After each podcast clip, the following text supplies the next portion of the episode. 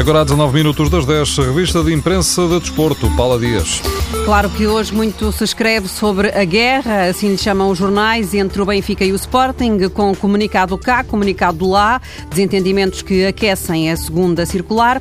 Instalemos-nos então aí. Primeiro, em Alvalade, o Record garante que Teo Gutierrez vai escapar à operação. A pubalgia que afeta o colombiano vai ser resolvida com o devido tratamento, mas impede que ele jogue com o Marítimo no próximo sábado e também com o Besiktas. Ainda no Sporting, o jornal O Jogo anuncia que o clube anda a conversar com o Bournemouth de Inglaterra sobre a possibilidade de transferência a título definitivo de Carlos Mané. O Sporting pede entre 8 a 9 milhões de euros pelos jogadores.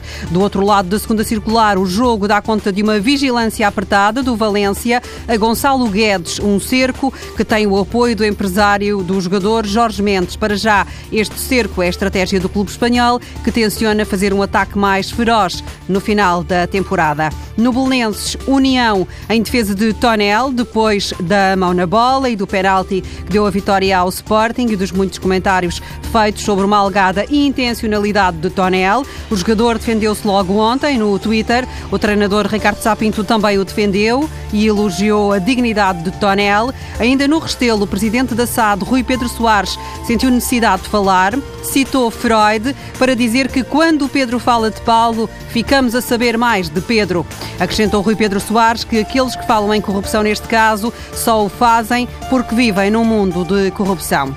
Agora, damos um salto à África. Chama-se Mohamed Abdelaziz é o presidente da Mauritânia. Conta-se que terá sido por ordem dele que o jogo da Supertaça do país, no último sábado, acabou aos 63 minutos e foi resolvido nos penaltis. Várias fontes dizem que o chefe de Estado estava aborrecido com o ritmo do jogo, entre o muito lento e o parado, e decidiu arrumar o assunto o mais rápido possível.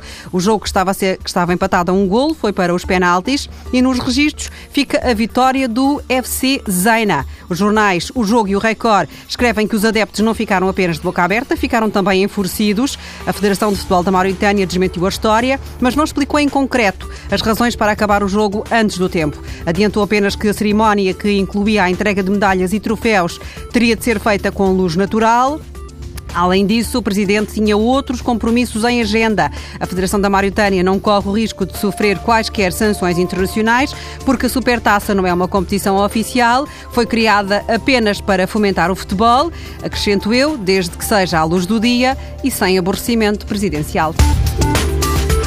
Paula Dias, com a revista de imprensa de Desporto.